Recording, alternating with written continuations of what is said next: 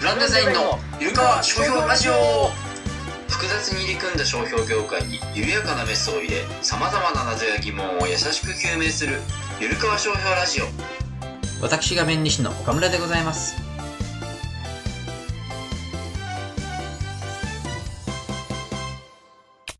先日、とある方がこんなツイートをしていました。可愛いセクシー女優のツイッターを見てたら、実名の弁理士がフォローしてますという風に出てくるのは、見るつもりなかったけどすみませんという風になると。その弁理士は、十中八九、私岡村でしょう。ゆるかわ商標ラジオ第100回。というわけで、えー、ゆるかわ商標ラジオ通常回の第100回が始まりますということでね。まあ、第100回でこんなね、えー冒頭これでいいのかって話は置いといてですね。まあ、あのーちょっと話しますと、僕はね、もともとツイッター、えーやり始めた頃は、えー僕がフォローしてたのは芸人と AV 女優のみだったというね、スタートなんですよね。まあその時は全然あの独立とかもしてなかったですし、まあ遊びでね、やってただけなので、うん、まあそういう始まりだったんですけど、まあだんだんね、もう意識高いツイートとか、あの、知財系のフォロワーとか増えてってですね、まあちょっと初心に立ち返らないとななんて思ってですね、あの、たまたま見かけたツイートがあったので、あの、紹介させていただきつつ、告白をさせていただいたという次第でございます。えーで、今年はですね、あ、皆さん、新年明けましておめでとうございます。今更ですけれども、はい。えーっと、今年一発目ですね。はい。なので、今年の目標というとあれなんですけど、まあ、方針的なところを少しお話ししておくとですね、えー、まあそうですね、去年1年間かなり力を入れている川商標ラジオをやってきて、まあ、あの、楽しかったですし、あの、いろんなね、あの、コラボだったりとか、あの、新しい発展ですね。あれですね、動画制作の依頼があったりとか、まあ本当に発展した1年だったなとは思ってるんですけども、えーもう少しですね、今年はゆる要素を増やそうかなと思っておりまして、まあというのも、あの、初心に帰った時にですね、あの、この、まあラジオ、まあブランデザインって事務所もそうですけども、商標で泣く人を減らしたいというふうに思ってまして、まあ、商標制度があまりにもこう一般の方に普及してないまあ、知ってはいてもなんかあんまりこう、細かいとこまでというか、えー知ってはいても、本当に触りしか知らないってことで、あの、泣いてる人が多いというふうに思ってまして、まあそういう人たちにこう、ちょっとでも興味を持ってもらったり、えーして、まあ初動でですね、あの手を打っていってほしいと。商標についてケアをしてほしいという思いでやってますので、まあもう少しですね、一般の方、まあ経営者の方とか、デザイナーさんとか、えーマーケティング系の方とかに、えー伝わる内容にしていった方がいいんだろうなというふうに思ってます。で、そうすると、こう、まあ去年1年間はちょっとこ、もう詰め込みすぎたかなというところの反省もありまして、あの、もう少しですね、あの、レベルを落とすというか、えーそうですね、情報量を減らすというような、えのもやっていきたいかなというふうに思っております。まあ単純に大変すぎるというのもあるんですけどね。はい。で、まあ一方、勉強会動画の方では今まで通りがっつりですね、プロ向けに作っていきたいかなというふうに思ってますし、まあ通常会も、まあ、場合によっては若干濃い内容もあると思うので、濃くなってしまうこともあるとは思うので、まあそこはもう、塩梅、いい、いい塩梅を目指していくというところになるんですけども、若干緩めになるかなというのが今年の、まあ目標というか、まあ、意気込みっていうんですかね。意気込みで緩くなるって変かもしれないですけど、まあまあそんな感じでございます。で、まあそうですね、今年、なんでしょうね、フリートーク的なところ、ああんま考えてなかったですね。うん。まあ、スラムダンクとかですかね。スラムダンク 流行ってますね。あの映画。えー僕は見てないんですけども、あの、昔漫画は読んでましたし、まあアニメも、えー見たことはあるんですけど、今回の映画はまだ見てないという部分ですね。えーまあ、スラムダンク普通に面白かったなと思ってるんですけど、僕はね、あの、個人的にすごい気になるというか、えっと、なんですかね、これ共感してもらえる方いると思うんですけど、あの、三井ですね。三井があんま好きじゃないんですよね。うん。まあ、三井が好きじゃないというか、まあ、スリーポイントシュートとかかっこいいとは思うんですけど、三井が、昔はバスケが上手くて、で、怪我して、不良になって、なんか、すごい大荒れしてて、で、なんかその体育館でもなんか、えなんか振り回して、で、怪我させたりとか、確かあったような気がするんですけど、それでなんか安西先生を見た瞬間になんか泣きながらなんかバスケがしたいですって言ったシーンが名シーンとして語られてまして、もう僕はこれ本当に消せないんですよね。もう犯罪ですよね、だって。なんか一人怪我させたりして、で、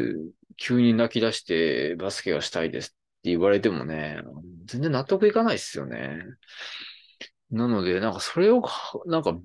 美談としているってなんか、まず謝れよって話ですから、あまず謝ってからじゃないですか、バスケがしたいですわ。そんなね、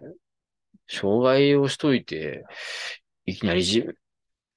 障害しといてさらに願望を言うってなんかもう欲望に満ち溢れてますよね。なので、まずは、まずは謝りましょうよっていうところで、そんなすぐね、するバスケ、するっていうのもなんかおかしい話ですよね。虫がいいと言いますか。うん。それで感動してるのもなんか、じゃあ皆さんそういう人を擁護する、擁護って言い過ぎかもしれないですけど、皆さんそういう、え、え現実にいたら引きません？みたいな。やばいっすよみたいなふうに思うんですよね。そんな真面目にずっとやってきた小暮くんでした？あのメガネくんの方がいいじゃないですか。うん。とか思っちゃうんですよね。まあ、あの、俗に言うギャップってやつですよね。ヤンキー母校に変える的なね。えーいうのが、こう、ちやほやされる、世の中ではありますので、まあ仕方ない部分もあるんですけども、ちょっと冷静、もうちょっと冷静になってほしいな、というのは、ちょっとね、私はスラムダンクに対して思う、うん、スラムダンクファンというか、に思うところですね。まあ、それ以外は本当に素晴らしい作品だと思いますし、あ基本的に本当に好きなんですよね。ただ、あのシーンが本当に感動的だっていうのに全然共感できないという、えーそれだけを言いたかったということで、すいません。新年早々こんなこと言ってなんか、あの、スラムダンクファンに怒られるかもしれないですけど、多分でもこれね、共感する人いると思うんですよね。あーなのでまあ、その、別に、あの、共感してくれる人がいればいいなというぐらいの気持ちで今語りましたので、はい。まあ、というわけで、えー、ゆるかわ商標ラジオ100回目ですね。通常回が100回目ということで、えーまあ、特別回も入れると、135ぐらいもう上がってるので、まあ、第100回って別に節目でも何でもないと言えば何でもないんですが、まあ、あの、一応第100回ということで、えー、そうですね。頑張っていきたいと思います。今年もよろしくお願いいたします。ゆるかわ。え今日は商標のコンセント制度というものについてお話をしたいと思います。えっ、と、これは同意書というう制度なんですけども、今のところ導入がされてないものなんですね。で、まあ、どういうものかっていうと、えー商標登録をしたいですと言って、まあ、例えば、弊社、ブランデザインっていう名前を商標登録しようとして出願をします。えーすると仮にですけど、先に、えー A 社がブランデザインっていうのを登録していたとして、で、僕としては、あのー A 社の人にこう交渉してですね、えっ、と、僕がブランデザインを登録することについて許可をくれませんかというふうに言いに行って、で、その A 社がいいですよって言ったときに、その同意書っていうのを出してもらうんですね。で、それを特許庁に提出して、特許庁としても、いや、先に登録してる A 社さんがいいって言うんだったら通しますよっていうような制度が同意書、コンセント制度というものなんですね。ただこの制度、日本では今のところ認められていないんです。えー認められてないんですね。だから先に登録している人がいいって言っても特許庁は認めませんよというふうになっています。で、外国では認められている国が多くてですね。まあ、例えばアメリカとか、えーまあ、中国も一応認められています。あと香港、シンガポールとか、まあ、いろんな国で認められているんですけども、えー韓国は認められてないですね。今のところまだ。うん。まあなんですけど、まあいろんな国で認められているというところがあって、まあ日本でもぜひ認めてほしいという議論がずっとあるんですね。どれぐらいずっとかって言うと、25年以上前かな、にあって、で、改正するべきかどうかっていう議論が、えーされては、いや、まだ時期尚早です、みたいな、あー話でですね、全然こう改正されないまま来たんですけど、ようやくですね、今、改正される動きになってまして、えー近々近年ですね、数年以内に改正されるんじゃないかというところで非常に心待ちにしておるというところでございます。ねえねえ、岡村。さっきからコンセントとか同意書とか言ってるけどさ、本当にそんな同意なんてしてくれるもんなの？いや、いい質問ですね。あの、そうなんですよね。コンセント制度ってあるとか、まあ、導入されるとか、さっきから熱く語ってましたけど、あの、実際、本当にそんな活用場面というか、どういう場面で、えー同意してくれるんだっていうところをちょっと説明してなかったので説明しますと、えっと、まずですね、例えば ABC という名前の英会話スクールが商標登録されていたとして、えーで、後からですね、ABC という名前のプログラミングスクールを商標登録したいという人がいたという時にですね、えっ、と、英会話スクールとプログラミングスクールっていうのは、まあ全然目的とか、えー需要者の範囲ですね、違うと思うんですけども、えー特許庁としては、教えるサービスはもう全般類似なんだ、似ているんだというふうに扱うんですね。そもそも商標登録は、ネーミングと、えー商品、役務とセットというふうに考えられています。なので、ジャンルが違えば、えー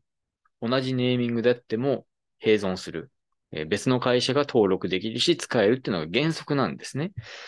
じゃあ、英会話スクールとプログラミングスクールって全然ジャンル違うんじゃないのと思われるかもしれないんですけども、特許庁としてはもう教えるサービスは全般類似している、ジャンル同じ扱いですという確一的なですね、基準を持っていて、ここはもう通せないっていうのが原則なんですね。で、まあその場合に反論をして、いや、英会話スクールとプログラミングスクールって全然実際やってる事業者も違うし、スキルも全然違うし、目的も違いますよっていう反論することはできるんですけども、まあ反論するのに時間もお金もかかったりすると。で、本当に認められるかもわからないというような話がありますと。えーなので、そういう時に同意書を取り付けるっていうのは、まあ、現実に全然ビジネス違うわけですから、OK ですよって言ってくれることはあるということですね。まあ、あとはですね、先にその英会話スクールの登録をするときに、英会話スクールについて ABC を登録するときに、英会話スクールこう限定された英会話に関する知識の教授みたいな風に限定していればいいんですけども、皆さんもっと広く取ったりします。例えば、知識の教授、技芸、スポーツ、知識の教授っていう一番広い概念があるんですけども、それで権利を取りに行くっていうのがまあ割と一般的なので、それで通られてしまうと、後からプログラミングスクールを、A、について ABC を登録しようとしている人は、えっ、と、その広い範囲に含まれてしまうので、あその似てないっていう主張もできないんですね。で、そうなるとやっぱりこう、えー同意し、交渉して同意書、えー登録自体は被ってるんだけども、現実のサービスは違う、いますよねっていうところはやっぱ交渉のポイントになってくるので、まあそこでやっぱり同意を取り付けて、えー特許庁が認めれば、えー登録してくれるというようなやり方が考えられますね。今ですね、日本ではその同意書、導入されてないんですけども、ちょっと代替手段としてアサインバックっていうのがあるんですね。で、これは、ズームの商標権侵害の訴訟の解説の時も言ったんですけども、えっ、と、まあ、さっき言ったブランデザインを僕が登録したいと。で、A 社が持って、ブランデザイン持っているという時に、A 社に同意をもらうんですけども、同意書出しても特許庁は認めないっていうのが現状ですよね。えー代わりに、えっ、と、僕のその出願の名義を一旦 A 社に預けるんですね。そうすると、えっと、同じ出願人がブランデザインっていうのを、えー出願している以上は、特許庁は認めます。登録認めることになるので、まあ一部例外はありますけど、認めることになるので、えー登録してもいいですよという通知を出すんです。その後に、登録査定っていうのをもらってから名義を戻すと。僕の方に戻すというのがアサインバックっていうやつですね。うん。まあ、こんなのいいんですかっていうことなんですけども、まあ、特に、えーまず登録査定をした後、登録できますよって判断した後に特許庁としては撤回できないことになってますので、えーまあ、一応問題はないと。あとその名義を変更することも特に法律で禁止されていないので、まあ現実にこういうことが行われてるんですね。まあただ、めちゃめちゃ煩雑というか、ややこしいですよね。まあ、特にあんまり慣れてない方にですね、アサインバックの説明を、今みたいな説明をしてもですね、中小企業の社長さんとかポカーンとした感じというか、なんすかその制度みたいな感じです。で、えー、手続きとしてもややこしいですよね。一回名義を預けて返してもらうみたいなことがあってですね。あのー、今はその名義変更するとき、押印をしてもらって、夏印ですね。その譲渡証書っていうのを作るんですけど、それに夏印してもらった上で、印鑑証明も出し、出さないといけないですね。で印鑑証明出してもらうのとかもすごい大変ですよね。先に登録して いる人に、えー、さっきの例で言うと、A 社ですね、に、えー、印鑑証明もくれませんか？っていうふうに言ったりするわけなんですけど、めっちゃ大変です。で、まあそういうのもありますし、まああとは本当に返してくれるのか問題っていうのがあってですね、名義を一旦 A 社に預けました。でも A 社に逃げられました。えー、名義返してくれません。っていうようなことがあると困るので、まあ契約書を結ぶっていうケースもあるにはあるわけです。そうするとね、契約書作成チェックとかの費用がかかってきたり、外国企業とかの場合、翻訳費用もかかってきたりとかで、もうすごい大変なわけです。で、外国って今言いましたけど、外国で同意書制度あったりするのに、そのアサインバックみたいな説明をすると、なんかなんすかそれって、またそれはそれでなるわけです。同意書がある国からすると、よりわけわかんないと。何なんすかそれってなるので、まあやっぱり同意書が、えー、認められる方が、コンセント制度が、えー、導入された方が圧倒的にみんなが納得する結果になるということになるんですね。まあ、ただなんで今までそんな、え導入されてこなかったのかっていうところがね、あの、非常に闇が深いというか、あの、問題なんですけども、まあ、ざっくり言うと、その細かいその法律の考え方とか、裁判例ですね、判例の考え方に反するんじゃないかみたいなところが、まあ、議論されてて、まあ、議論というか指摘が今までもあったんですね。導入されることになりそうだと。ということですね。まあ、ただですね、これも同意書があれば絶対に通るのかっていうと、そうじゃなさそうだと。えー、これがね、あの、同意書を出せば、まあ、まず通るっていう、同意書を出せば絶対通るっていう完全型っていうのと、同意書を出しても、えー、それは一考慮要素であって、やっぱり混同するかどうかっていうところを最終的に見ますよっていう留保型、えー、っていうのがあるんですね。完全型と留保型とあって、完全型は同意書を出せば通ります。えー、留保型は同意書があっても、それは混同するかどうかの一要素であって、えー、まあ、同意書を出しても認められない場合もありますよ、ということですね。うん。それは留保型っていうものになります。で、日本もこの今改正の議論を見てるとどうやら留保型になりそうなので、まあ、同意書出しても絶対通るのかっていうと、そこは言い切れないよと。完全に同一の場合ですね、えー、留保型だと認められないんじゃないかということで、例えばさっき言った ABC、えー、っていう英会話スクールが先に登録されていて、えー、後から ABC っていう英会話スクールを登録しようとした人がいたと。別の人がいたと。いう場合、さすがにこれ同じ名前で同じ業態ですから、まあこれは認めてはまずいんじゃないかと。同意書があっても認められないんじゃないかということですね。うん。まあそんな場合に同意書本当に出してくれるのかって話はあるんですけども、まあ、実際登録された商標ももう今は使ってないっていう場面もあるので、えー、現実にはもう先に登録した ABC の英会話スクールは、えー、使ってないから同意書出しますよって言ってくれる場面も、まあなくはないんですね。まあただその場合もさすがに同一の範囲は認めないということはあり得るのかなと。えー、まあそれが留保型の考え方ですね。えー、じゃあ何だったらいいのかっていうと、まあ類似の範囲の場合ですね。まあこれもどこまで類似だったらいいのっていうのははっきりした基準は今のところ、えー、示されてないんですけども、まあ、例えばさっき言ったような英会話スクールとプログラミングスクールみたいな、えー、違いがある場合は、結構いけるんじゃないかというふうに私なんか思っておりますけどね。まあ、ただ、やっぱりその流法型ね、個人的には、あの、最初の方で言ったアサインバックっていうのが、今のところ活用されてしまっていて、流法型っていうのが結構厳しいとですね、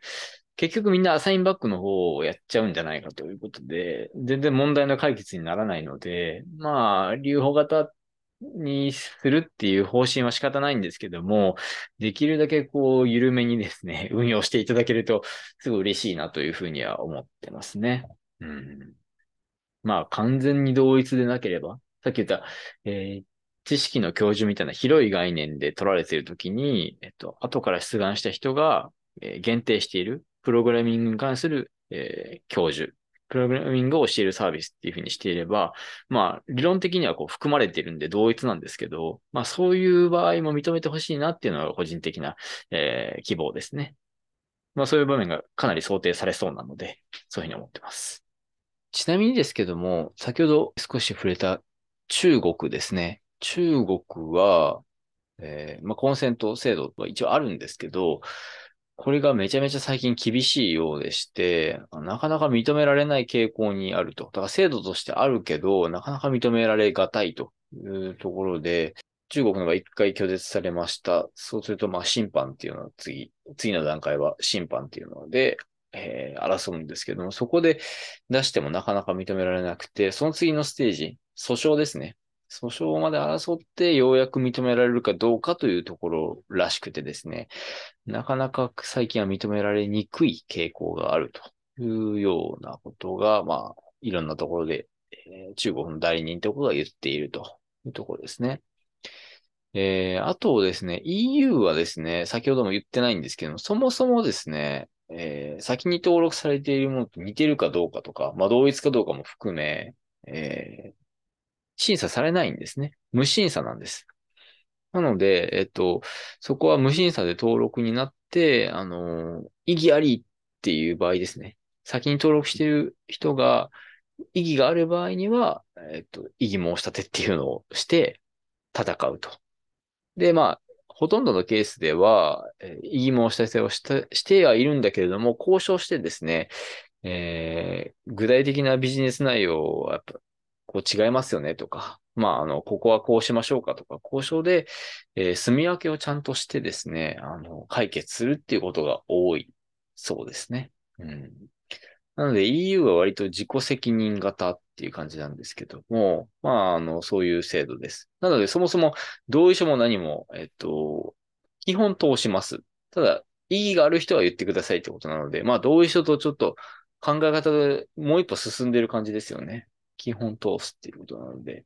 まあ、全然立て付けが違うというところですね。うん。ってな感じで、まあいろいろ言ってきましたけども、コンセント制度というのが導入されることになりそうなので、えー、今後ですね、その商標制度、ガラッと変わりそうで、あの、非常に使いやすくなるんじゃないかというふうに思っております。で私はですね、あの、いろんなそのアサインバックも含め、えー、交渉経験があると、ある方でして、まあ、弁理士としては珍しいのかなとは思ってはいるんですけども、まあ、それは前職ですね、えー、の経験がありまして、前職、外国のクライアントがたくさんいるような部署にいましたので、いやまあその結果ですね、外国でさっきコンセント制度っていうのはある国が多いとか、えー、EU はそもそもその無審査で登録になっ、まあただその後異議申し立てて交渉ありきだみたいな話をしたと思うんですけども、えー、そういう制度的な背景もあって交渉する文化だったりするんですね。なので、あの割とこう交渉してくれっていうふうに言われて、そうなん、うまくいくのかなと思いきや、意外とやってみるとうまくいくようなこともあったりしてですね、まあ、あの、非常に面白い意味を感じてますので、このコンセント制度が日本でも導入されることによって、あの、そういった交渉っていうのが活発化すると面白いなというふうに、えー、思っている、えー、便利してございます。はい。というわけで、え今回はコンセント制度について、えー、お話をさせていただきました、えー。ありがとうございました。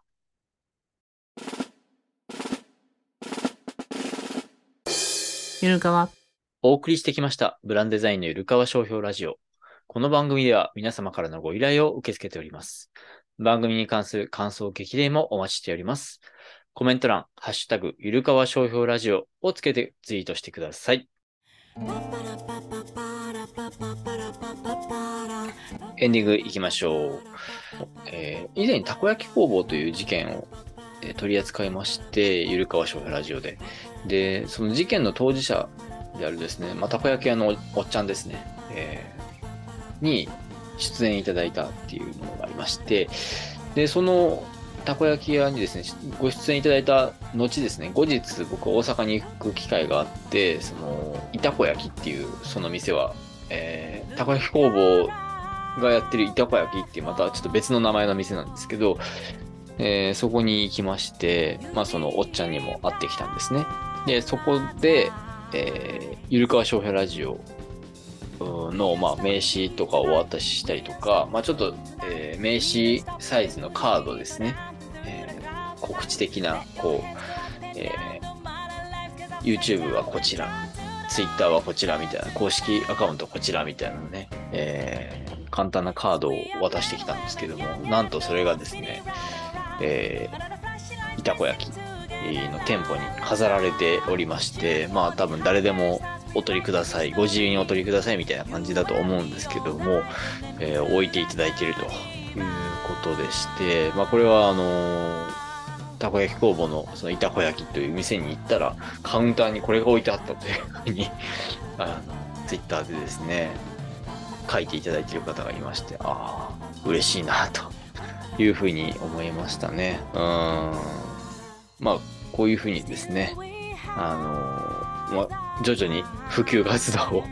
していけたらなというふうに、布教活動とですかね、していけたらなというふうに思っておりまして、あの、ぜひ、むしろ、ゆるかわ商標ラジオのこのカードを見にですね、あの、いたこ焼きの店、大阪梅田にありますけども、あの、行くというのも一つ面白いんじゃないでしょうかというところでございます。はい。で、あとはですね、ある会社さんの社内データベースになんと、このゆるかわ商標ラジオの、えーある回の URL を貼っていただけるということがありまして、えー勉強会の動画ですね。以前、商標検索のすすめという動画を、えー上げさせていただいたんですけれども、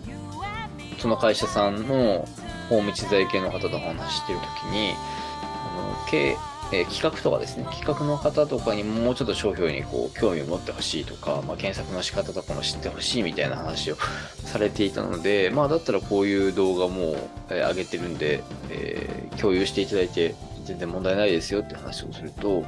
えなんと社内データベース掲示板かな？社内掲示板に載っけるというふうに言っていただいて、あ、本当ありがたいなというふうに思いました。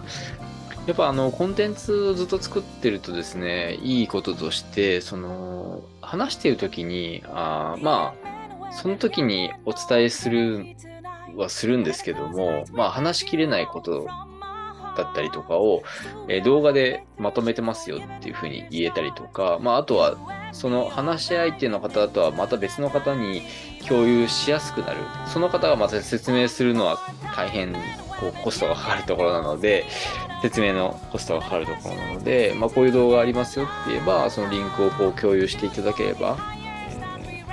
どんどん広がっていくなっていうところがあって、まあ、改めてこうやって動画を作り続けるとかっていうのは意味があることなんだなというふうに思いました。はい。ということで、めちゃめちゃ真面目なことをね、えーフリートークからかけ離れて真面目なことを言ってますけども、はい。まあ、元がね、根が真面目なんでしょうがないですよね。はい。そんなことはどうでもいいんですけども、はい。では、えー、またいつかの木曜日、できれば来週ということで、ありがとうございました。